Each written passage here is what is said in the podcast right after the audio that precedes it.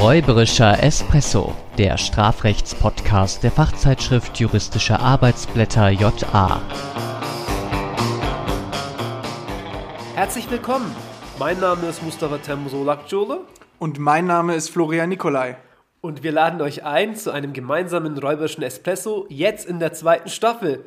Und, und ihr seht, wir haben was vollkommen Neues probiert. Genau, jetzt fängt Mustafa nämlich an. Das ist ein ganz großer äh, ja, Moment für uns, dass ich mal die Einleitung machen darf. Wieder zurück im Wintersemester 2021, sozusagen mit der zweiten Staffel. Ich bin schon ganz aufgeregt.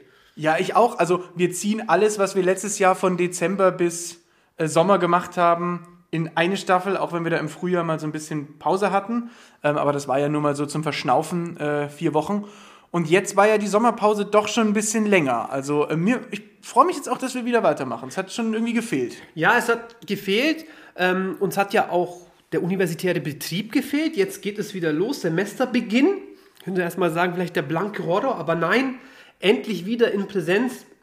Das heißt, wir müssen auch jetzt noch wieder eine Schippe drauflegen damit die Leute uns trotz Podcast, also trotz vorübergehendem vielleicht Podcast-Hype weiterhin hören. Das stimmt, ja. Also wir wollen auf jeden Fall, dass ihr alle dran bleibt, auch wenn ihr jetzt wieder, oder vielleicht gerade wenn ihr in die Uni fahrt, so im, in der S-Bahn, äh, auf, auf dem Fahrrad natürlich trotzdem mit der entsprechenden Umsicht im Straßenverkehr. Oder in der äh. S-Klasse hinten vom Papi. Genau, also für die ganzen ähm, Universitätspräsidenten, die uns hören. ja. Genau. Ähm, ja, und jetzt im Oktober, äh, was passt besser als eine Halloween-Folge? Weil Halloween steht vor der Tür und wir feiern strafrechtlich mit. Deswegen die Hashtags heute: Hashtag Rübengeist, Hashtag Jason und Hashtag Trick or Treat. Wunderbar, ja, Halloween ist in wenigen Tagen. Äh, heute ist der 27. Ne? Ähm, und dann ist es ja in drei, vier Tagen. Ja. Und ähm, was feiern uh. wir da eigentlich? oh, was feiern wir da eigentlich? Äh, ja, äh, äh, All Hallows Eve, den Abend vor Allerheiligen. Das Festum Omnium Sanctorum. Wahnsinn. Also man gedenkt also sehr vereinfacht aller umherirrenden Seelen und da sind wir eigentlich auch schon wieder beim Semesterbeginn. Passt sehr gut, ja. Ähm, und früher hat man das vielleicht durch Beten und Ablässe, heute eher so, ja, ähm, wie hast du so schön gesagt, indem man als Jason mit einer Machete in der Hand und einer Hockeymaske im Gesicht durch die Gegend läuft. Und ähm, diese ganze Unruhe, die taucht dann auch in den Bräuchen wieder auf, die äh, zu Semesterbeginn eben auch so besteht. Ja, man läuft äh, von Haus zu Haus und das bekannteste, deswegen auch vielleicht gleich der äh, strafrechtliche Bezug. Da kann ja wirklich viel strafrechtlich auch wieder Interessantes passieren. Also da sind wir jetzt wieder bei unserem Setting ähm, und ich finde, man kann eine Halloween-Klausur basteln äh, und dann sind wir schon wieder mitten im AT, Schrägstich vielleicht auch eben BT. Denk etwa an den Spruch Süßes oder es gibt Saures ich will jetzt nicht der Spielverderber sein. und ich will nicht irgendwie die kleinen Kids, äh, die da irgendwie von Haus zu Haus laufen und nach Süßigkeiten fragen. Eine schöne Tradition, wie ich finde, da gleich unter den Generalverdacht einer Nötigung oder einer Bedrohung stellen. Aber Sagen wir es doch, wie es ist. Es ist, es ja ist so. eine Nötigung. Sie fragen ja nicht, können wir Süßigkeiten haben, sondern sie sagen, hey, Süßigkeiten her, Opa, äh, sonst, sonst, sonst knallt ne? Ich meine, was soll das sonst heißen? Wobei, wir könnten erstmal sagen, das sind ja erstmal nur Kids. Das heißt, wenn überhaupt, wäre das eine Jugendverfehlung. Äh, auch die Strafmündigkeit äh, ist erstmal natürlich, somit die Schuldfähigkeit ist fraglich. Äh, klassische Jugendverfehlung auch gerne in der, tatsächlich in diesem Zusammenhang in der Vorlesung Jugendstrafrecht genannt, ist auch so ein Fall. Ich weiß gar nicht mehr, ob ich das mal irgendwie tatsächlich äh, ein Urteil gelesen habe oder ob das mal irgendjemand erzählt hat, äh, irgendein Richter, dass ähm, es äh, tatsächlich einen, einen Fall gab, der dann auch verhandelt wurde oder mit Diversion oder so eingestellt wurde, aber da hat irgendwie jemand bei den Nachbarn drei oder vier Kürbisse der Halloween-Zierde sozusagen richtig zertreten treten. Und die Rüben, die Steckrübengeister, ja. Hashtag Steckrübengeist. Da sehen wir. Aber das ist auch ärgerlich. Ich meine, das ist ja ein bisschen, also ich denke mal, das ist Arbeit, ich habe es noch nie gemacht, aber ja. das mit Mühe da irgendwie ja. in, diese, in diesen Kürbis rein. Ja, und vor allem die ganze Familie kriegt sechs Wochen nichts anderes als die Suppe. Also ich meine, das ist ja dann auch. Ne?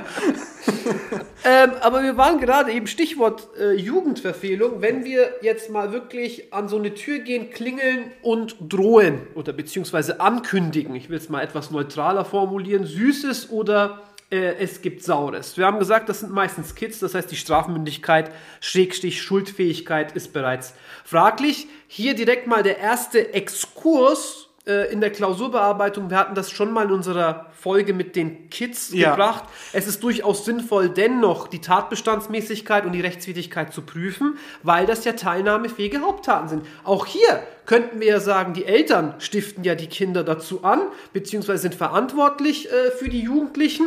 Insofern bleibt das eine teilnahmefähige Haupttat, sodass es durchaus zweckmäßig erscheint, auch in der Klausur, kurz vielleicht mal anzuprüfen. Wie gesagt, ich will nicht der Spielverderber sein, äh, ob das eine Drohung, Bedrohung nach 241 StGB oder eben eine Nötigung sein könnte. Äh, kurze äh, Parenthese. Ähm, ich weiß nicht, wenn Leute in unserem Alter Kids sagen, dann ist das schon ziemlich cringe, ne? Ähm, äh, nein, In ähm, deinem Alter vielleicht. Ähm, aber grundsätzlich muss man ja erstmal die, äh, also der Frage nachgehen, äh, meinen die das dann ernst, diese Ankündigung? Ne? Das ist ja, Ja. schon ein Punkt, der dann eine Rolle spielt. Also wenn jetzt die Kinder äh, bei Nachbars klingeln und sagen, Süßes, sonst gibt's Saures, ähm, dann wird man ja sagen, hahaha, naja, die werden schon nichts tun. Aber ich erinnere mich da zum Beispiel, ähm, ich weiß nicht, der- der Hype hat ein bisschen nachgelassen, aber es gab zu meiner äh, Kindheit, Jugendzeit in Bayern zumindest diesen Brauch der Freinacht. Also das war der Walpurgisnacht, der Abend vor dem 1. Mai. Und da hat man das ohne nach Süßem zu fragen irgendwie wahrgemacht und überall Rasierschaum an Türklinken ähm, geschmiert und teilweise sind dann irgendwie Eier an Hauswände ge geflogen und sowas. Und das überschreitet ja dann schon eine gewisse Schwelle. Und wenn man das jetzt auch ernst meint und sagt so äh, Trick or Treat und wirklich, also wenn es hier nichts gibt, dann kriegt ihr das zu spüren. Naja, also wenn diese Ernsthaftigkeit dahinter steht, dann kann man sich nämlich schon Gedanken machen äh, um- über die Strafbarkeit. Ich ne? meine, dieser Aspekt, den du so eben angesprochen hast, Bräuche, äh, gewisse anerkannte Rituale, das läuft auch natürlich auf den Aspekt der Sozialadäquanz hinaus. Das könnten wir also auch auf der Ebene der objektiven Zurechnung äh, berücksichtigen. Wenn wir irgendwie sagen, naja, das ist dann eben ein Brauch und man muss irgendwie in gewissem Grade damit rechnen. Die Frage ist natürlich hier, muss ich mich dem irgendwie unterwerfen? Also muss ich unbedingt an diesem Brauch mitwirken? Also ich denke jetzt, weil du gerade gesagt hast, Walpurgisnacht, denk etwa an Fasching. Äh, stell dir vor, du hast gerade eine Krawatte an, die dir dein Vater zum 25. Geburtstag geschenkt hat und dann kommen die an ähm, und sie wollen dir diese Krawatte an Fasching abschneiden. Ich meine, Narrenfreiheit hin oder her.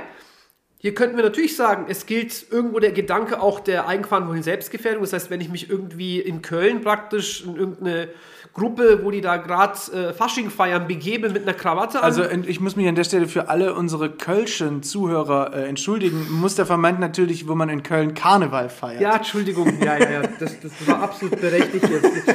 Ja, ähm, und dann kann ich natürlich gegebenenfalls damit rechnen, aber ich muss das ja nicht immer mitmachen. Also wenn ich das dann wirklich nicht will, dann würde ich sagen, ist das Abschneiden der Krawatte auch nicht mehr vom Gedanken der Sozialadäquanz erfasst. Und gleiches gilt eben auch für diese Drohung. Ich meine, die Kinder setzen sich da auch in gewissem Grade eine eigenverantwortliche Selbstgefährdung insofern aus, wenn ich mal überlege, was die uns teilweise an Schokolade und an, an, an, an Süßigkeiten überreicht haben. Das ist dann auch mal, also ich denke hier so an diese ganzen Trockenfrüchte und Ja. Nüsse und all das, was man eben nicht haben will. Ja. Ich weiß gar nicht, wie heißt diese Kaubonbons, die so richtig ekelhaft waren, die äh, immer in diesen Schüsseln die, die bei der Omi oder so aufbewahrt wurden, so Du meinst so Ja, ne? Ja, ja, genau. äh, Ach, ähm, ja, ja, genau.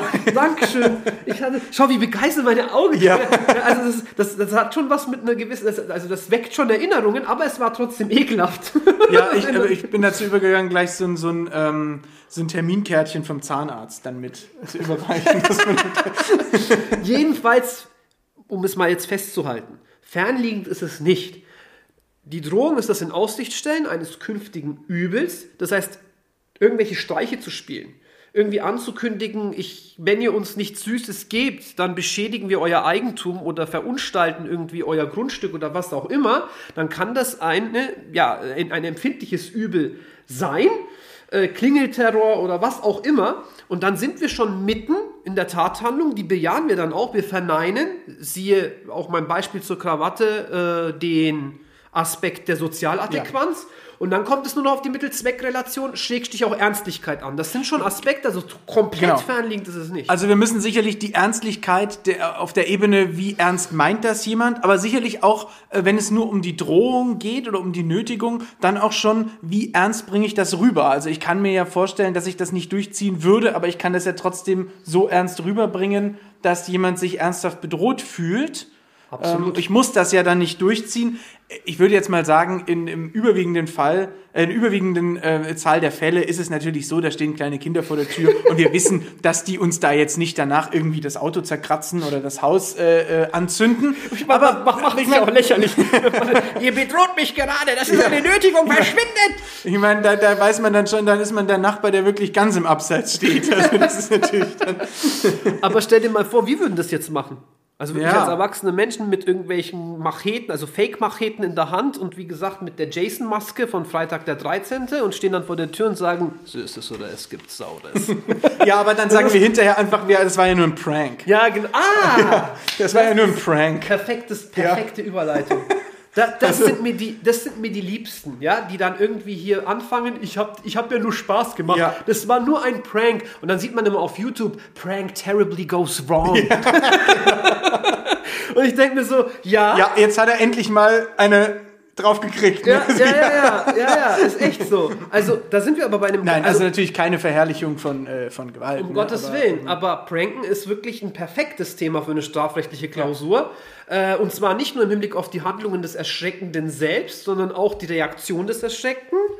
ETBI, ETBI. Jetzt hat er es blink, gesagt, blink. das Ja, böse, böse Wort des Erlaubnistatbestandsirrtums, ja. danke, dass du es nochmal. Aber da gibt es, ja, da, aber ja, da, ich meine, diese Clown-Geschichten, ähm, die, die da wirklich, äh, ich meine, es gab ja so vor vier, fünf Jahren, war das ja mal ganz groß in der, in der, äh, in der Presse und überall, weil das wirklich in war, mit einer Clownmaske Leute zu bedrohen, dann Dann vielleicht sogar auch wirklich eine Waffe dabei zu haben, Ja. äh, um wirklich den, den Schrecken, der den Menschen dann ins, ins Gesicht geschrieben steht, ähm, ja, zu filmen und das dann zur Schau zu stellen.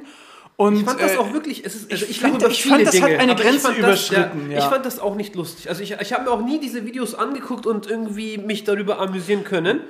Weil, Ähm, weil diese Angst muss man in Menschen nicht hervorrufen. Also Ja. das gehört, da muss ich ehrlich sagen, ja, das, das ist nicht in Ordnung. Und jetzt stellt man sich mal vor, dass man irgendwie selber jemanden kennt oder selber die Person ist, die irgendwie äh, nachts von der S-Bahn nach Hause geht und das kann einem wirklich einen riesigen Schrecken einjagen. Und dann kann man sich nämlich auch mal fragen, ob dieses Erschrecken, ob man das irgendwie strafrechtlich, ähm, naja, greifen kann und da vielleicht eine Straftat äh, draus basteln kann. Und ich glaube schon, dass man das kann, unter es- gewissen Umständen. Eben, es geht ja nicht darum, irgendwie, dass jetzt irgendwie Krimin. Irgendwie Ich will aber, dass die bestraft werden. Das willst du nicht, ich kenne dich doch. Also es geht nicht um die Kriminalisierung, aber es geht letztlich, wenn wir das aus der strafrechtlichen Perspektive sehen, und wir haben ja nicht im Allgemeinen über die Gruselclowns oder über das Gruseln als solches diskutiert, sondern das waren ja Fälle, in denen das Ganze übel ausging. Ja. Also wirklich, in denen sich Leute verletzt haben oder wirklich Panikattacken bekamen. Oder es gab sogar einen Fall, aber das war in den USA, soviel ich weiß, in dem es dann auch infolge der Erschreckungsaktion zum Tode des Erschreckten kam. Und dann äh, reden wir eben auch nicht mehr über Spaß, sondern dann geht es wirklich um eine potenziell fahrlässige Tötung oder eben auch äh, gefährliche Körperverletzung. Das ist, glaube ich, auch noch gar nicht so lange her. Vielleicht war das sogar erst letztes Jahr oder, oder Anfang diesen Jahres, dass jemand auf einem Parkplatz in den USA, ich, ich glaube, wir haben das sogar mal im Podcast ganz kurz angesprochen, mit einer Waffe, ich weiß nicht, Messer oder, oder Schusswaffe auf die Menge zu, hat irgendwie was gerufen und hat sozusagen so getan, als würde er jetzt einen, einen Amoklauf begehen wollen. Äh, jemand anders hat das gefilmt. Und nun ja, in den USA kann es ja dann eben schon mal passieren, dass dann auch jemand anders aus der Menge vielleicht äh, eine Schusswaffe bei sich trägt. Und ähm, die hat er dann auch gezogen und geschossen und der Pranker sozusagen ist dabei ums Leben gekommen. Also diese, diese Geschichten passieren so und dann sind wir mitten in der ETBI-Diskussion drin und es gab diese Clown-Fälle und dann auch mit Verteidigung, äh, die dann böse geendet sind, auch in Deutschland. Genau, und äh, das wäre dann natürlich auch ein, ich will mal sagen, für die Klausur ganz leicht zu bastelnder Sachverhalt, weil man ja einerseits das Verhalten des Erschreckenden, ich hatte es vorhin schon gesagt, aber dann auch das Verhalten des Erschreckten prüfen könnte. Beim Erschrecken selbst käme es natürlich auch so ein bisschen auf die Angaben im Sachverhalt an. Haben wir wirklich den Fall, in dem das komplett eskaliert, in dem jemand vielleicht auch äh, dabei umkommt oder jedenfalls äh, ja, äh, stürzt infolge einer Fluchtreaktion oder was auch immer oder lediglich eben erschrickt. Das sind so die drei unterschiedlichen Konstellationen. Wenn Einfallspanik festgestellt ist, haben wir schon Schwierigkeiten, Ja. was die Körperverletzung angeht. Man kann das aber noch mit einem wunderbaren anderen Problem kombinieren. Man könnte dann nämlich zum Beispiel sagen, dass jemand da wirklich, dass das pathologisch feststellbar ist. Er hat dann irgendwie äh, ähm, Herzprobleme, Kreislaufprobleme. Und dann kann man nämlich noch mit reinbauen, dass die Person vielleicht äh, schon, ja, sagen wir mal, vorher schon Herzprobleme hatte, ein schwaches Herz hatte. Dann kann man dieses Problem der Vordisposition noch mit reinziehen äh, und dann diskutieren, ja, ähm, ist dem das noch zurechenbar? Musste der damit rechnen? Und äh, diese Wege, über die man das dann eben löst, das, da lässt sich schon einiges reinbasteln. Ja, Stichwort eben atypischer Kausalverlauf, Ja. Zurechenbarkeit, allgemeines Lebensrisiko und so weiter. Und auf der Tatbestands-, also auf der BT-Ebene erstmal die Feststellung, dass das bloße Empfinden von Angst, das wissen wir schon, oder begrenzte Schockreaktionen aus unseren Körperverletzungsfolgen, dass das eben noch nicht reicht, um eine körperliche Misshandlung oder eben eine Gesundheitsschädigung als Hervorrufen oder Steigern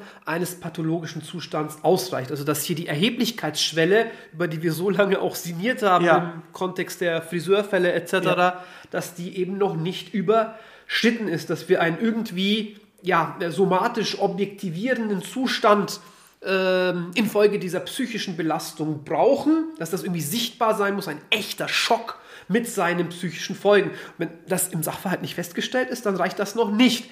Aber wenn wir die Situation haben, dass sich das Opfer eben infolge der Schreckreaktion, man denke auch an die Körperverletzung mit Todesfolge, man denke an den Gubener Hetzjagdfall, Ja. auch das hatten wir schon angesprochen, man denke an den Rötzelfall. In all diesen Konstellationen, wenn sich eben das Opfer infolgedessen auf der Flucht verletzt, dann wäre eben entscheidend, ob der Erschrecker sowohl in Fällen der Konstellation des Versuchs als auch in denjenigen, in denen es dann zu einer Verletzung kommt, die Verletzung billigend in Kauf genommen hat. Dann sind wir wieder bei dir und deinem schönen Beitrag in der JA zur Abgrenzung von äh, bewusster Fahrlässigkeit und äh, Eventualvorsatz. Richtig, ja. Das versteht sich ja in den Fällen nicht von selbst. Also ich erschrecke jemanden, natürlich könnte ich sagen, das ist gefährlich und ich habe irgendwelche Prank-Videos gesehen und die Leute stürzen da auch mal und können sich da irgendwie die Knie aufschürfen oder was auch immer. Aber ob ich das wirklich auch in Kauf nehme, kommt natürlich auch vielleicht auf das Verhältnis zwischen Täter und Opfer an. Also wenn ich mir denke, wie oft mich meine Frau schon sozusagen auch im Flur oder so erschreckt, der macht das halt Spaß. Also ich würde das nicht lustig ja, ähm, da, da wird man sicherlich sagen, da wird es aufgrund des Näheverhältnisses an einen Dolus Eventualis fehlen. Ähm, aber wenn wir eben die Konstellation haben, das sind irgendwie zwei Fremde und das ist irgendwie in einem Parkhaus, man muss nicht damit rechnen und auch die sonstigen Umstände, ja, man kann vielleicht leicht stürzen, man macht es im Treppenhaus oder wo auch immer, in all diesen, man weiß es, Gefährlichkeitsmerkmalen, Indizien, ist es dann vielleicht einfacher, ein billigendes Inkaufnehmen im Rechtssinne anzunehmen. Also so weit hergeholt ist das wiederum nicht. Und ansprechen würde ich dann auch mal, auch wenn es wahrscheinlich im Ergebnis nicht durchgehen wird, die Nummer 3 vom 224, Ja. äh, nämlich den hinterlistigen Überfall. Aber wir werden dann ja nicht diesen Deckmantel haben, unter dem man dann jemand äh, reinlotst in die Situation, sondern man taucht halt einfach hinter der äh, Wand auf oder hinter der Tür und sagt mal eben Buh. Ja, selbst wenn man es irgendwie sich irgendwie ja, versteckt und da irgendwie das plant, zieht der Plan ja nicht darauf ab, die Person in ihren Abwehrmöglichkeiten einzuschränken, also auch vom Telos der Vorschrift, das machen wir ja immer beim 224, dass wir den nach dem Sinn und Zweck äh, gegebenenfalls auslegen und dann auch eher einschränken, äh, sodass ich da ganz bei dir bin, dass die Nummer 3 in solchen Fällen wohl eher zu verneinen sein wird. Bevor wir uns aber da hier jetzt zu lange mit dem Pranken aufhalten, vielleicht noch eine Anmerkung dazu, wenn es wirklich nicht weder zu irgendwelchen psychischen Belastungen noch zu irgendwelchen Verletzungen kommt, muss man ja immer noch an die Drohung wieder denken. Ja, Drohung, Nötigung. Nötigung vielleicht. Ähm, dann wird man nochmal schauen müssen, haben wir hier Gewalt oder haben wir eine Drohung? Äh, wenn wir da uns aber dann einig sind nach der konkreten Situation, äh, was da vorliegt, haben wir, glaube ich, kein Problem damit, ähm, dass wir eine Drohung beispielsweise annehmen, weil es dafür auch gar keine Rolle spielt, ob der das wirklich umsetzen will oder nicht. Nein, also wenn er einfach da steht und der Eindruck ist, der sticht mich gleich ab oder der macht was auch immer, äh, dann haben wir hier auf jeden Fall die Drohung.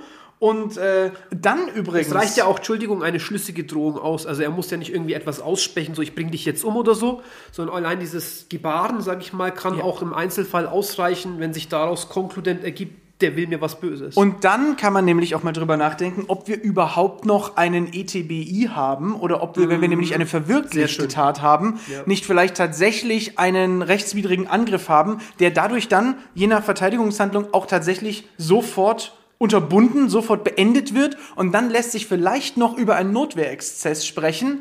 Ähm, aber aus dem ETBI würde ich sagen, sind wir dann zumindest was diese Drohung und Nötigung angeht, eigentlich schon drüber weg. Ich meine, natürlich ändert sich dann auch der Maßstab für die Erforderlichkeit Natürlich, der Abwehrhandlung. natürlich.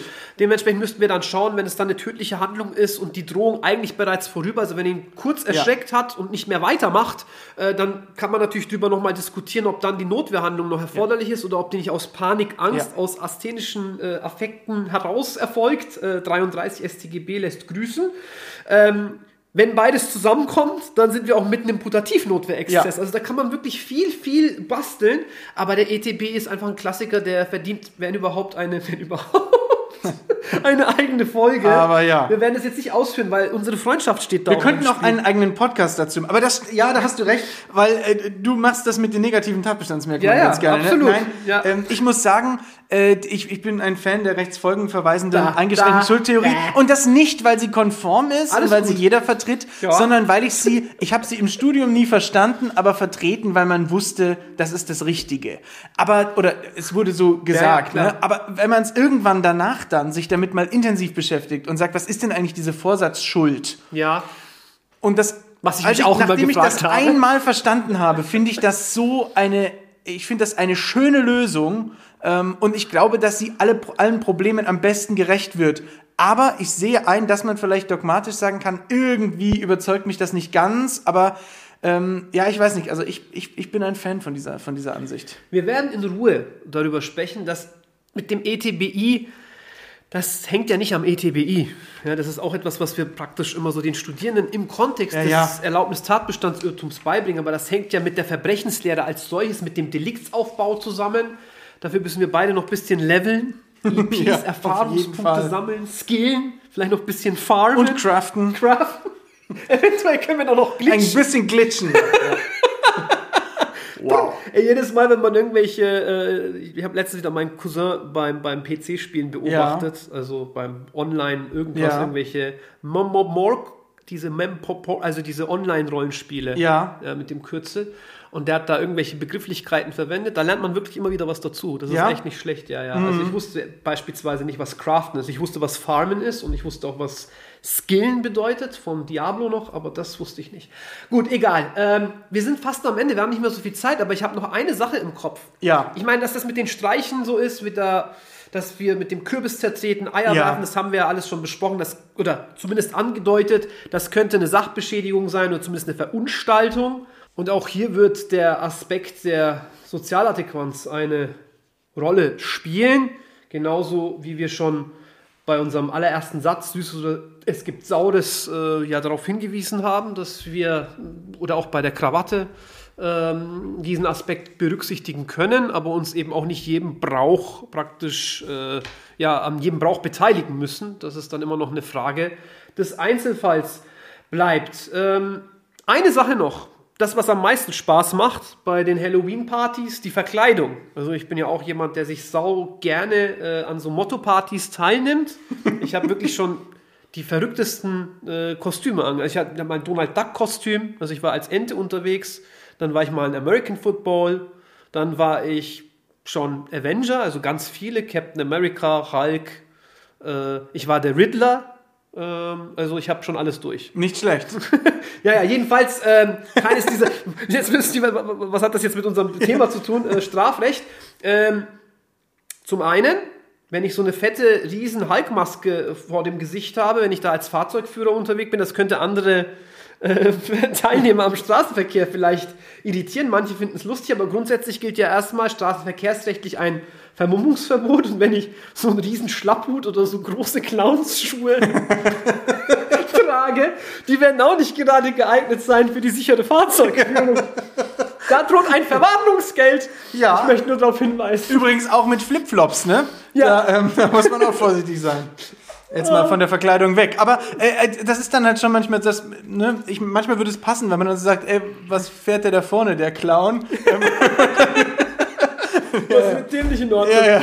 Aber jetzt mal äh, nicht, nur, nicht nur Ordnungswidrigkeiten rechtlich, also weg mal vom Straßenverkehr, wenn du irgendwelche Amts, äh, äh, äh, wie nennt man das, Amtsuniformen äh, trägst, so eine Polizeiuniform, also jetzt Ja. nicht so eine, wo drauf steht Cops oder so, sondern eine echte Polizeiuniform.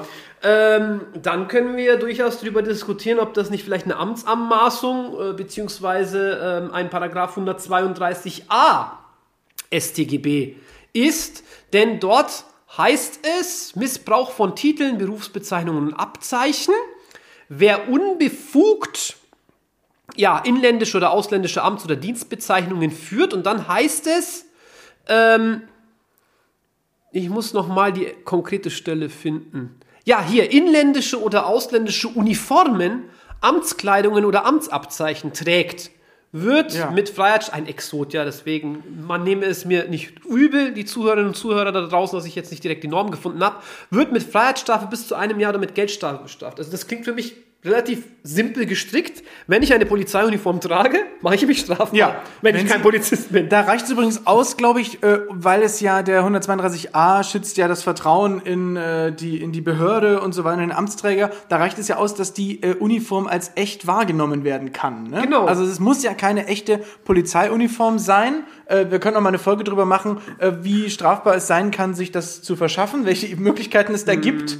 Ähm, oder, Mhm. Aber, aber, aber, äh, gerade das ist, glaube ich, auch das Restriktionseinfallstor, dass man nämlich sagt, naja, an Fasching oder eben an solchen Tagen, an denen die Leute Ja. typischerweise solche Uniformen äh, äh, tragen, da ist das eben auch erkennbar äh, und nicht dazu geeignet, Menschen irre zu führen.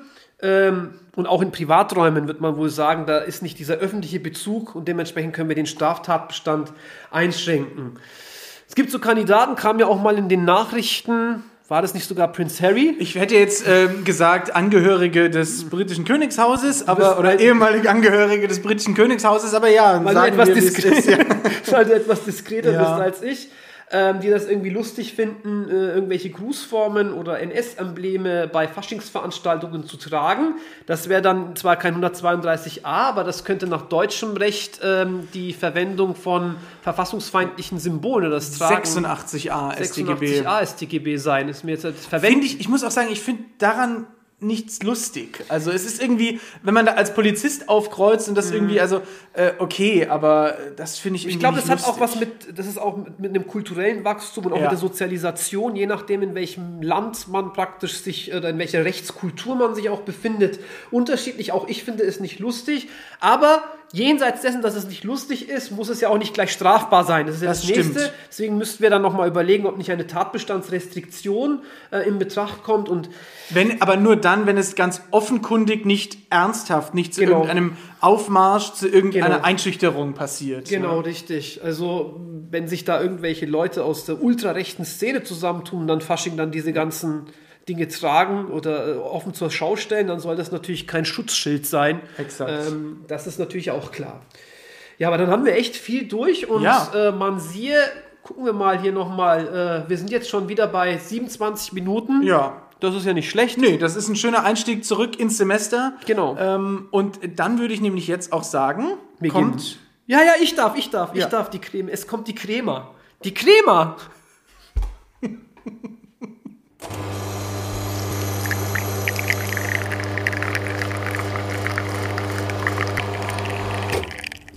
Die Ankündigung Süßes oder es gibt Saures stellt bei in der Regel offensichtlich fehlender Ernstlichkeit keine tatbestandsmäßige Nötigung dar. Das Erschrecken von Personen kann abhängig vom Einzelfall eine vorsätzliche oder fahrlässige Körperverletzung, zudem auch eine strafbare Nötigung darstellen. Wehrt sich das Opfer gegen den Erschrecker, liegt je nach Fallgestaltung eine Notwehr oder ein erlaubnis Tatbestandsirrtum nahe. Ja gut, dann sind wir jetzt mit der Halloween-Folge durch. Da gibt es immer noch, war, sehr- war sehr gruselig. Ich meine, es kann für den Studierenden gruselig in der Klausur werden, wenn er nicht Es kann auch für den Korrektor gruselig werden. Oder für den Korrektor, ja, für die Korrigierenden. Jedenfalls, ähm, äh, da gibt es trotzdem noch was zu sagen. Also vor allem haben wir einen Aspekt ja gar nicht beleuchtet, das würde ich gerne gleich in der nächsten Folge ansprechen, nämlich das Prank-Video. Oh ja, so Internetphänomene und sowas. Ja, ja, genau, Memes Sehr und gut, so. das machen wir. Ja, also äh, deswegen heute mal mit einem Cliffhanger. Und wer Verbesserungsvorschläge bzw. Anregungen und Kritik hat, der möge sich bei uns über Instagram und über die üblichen Kanäle Genau, eben Instagram melden. oder japodcast.fahlen.de. Ja, ich bin nicht so gut da wie du, also noch nicht so geübt darin. Aber gut, dass du hier bist. Ja, ich fange dann auch immer gleich an, so aus dem Bauch Ja. so ein bisschen so, so Werbesprecher. ja, ne? ja, richtig. Bis zum nächsten Mal. Ich werde jetzt meine Stimme nicht abwenden, das mache ich dann nächstes Mal. Okay, gut, macht's gut. Äh, schön war's. Bis nächstes Mal. Ciao. Ciao.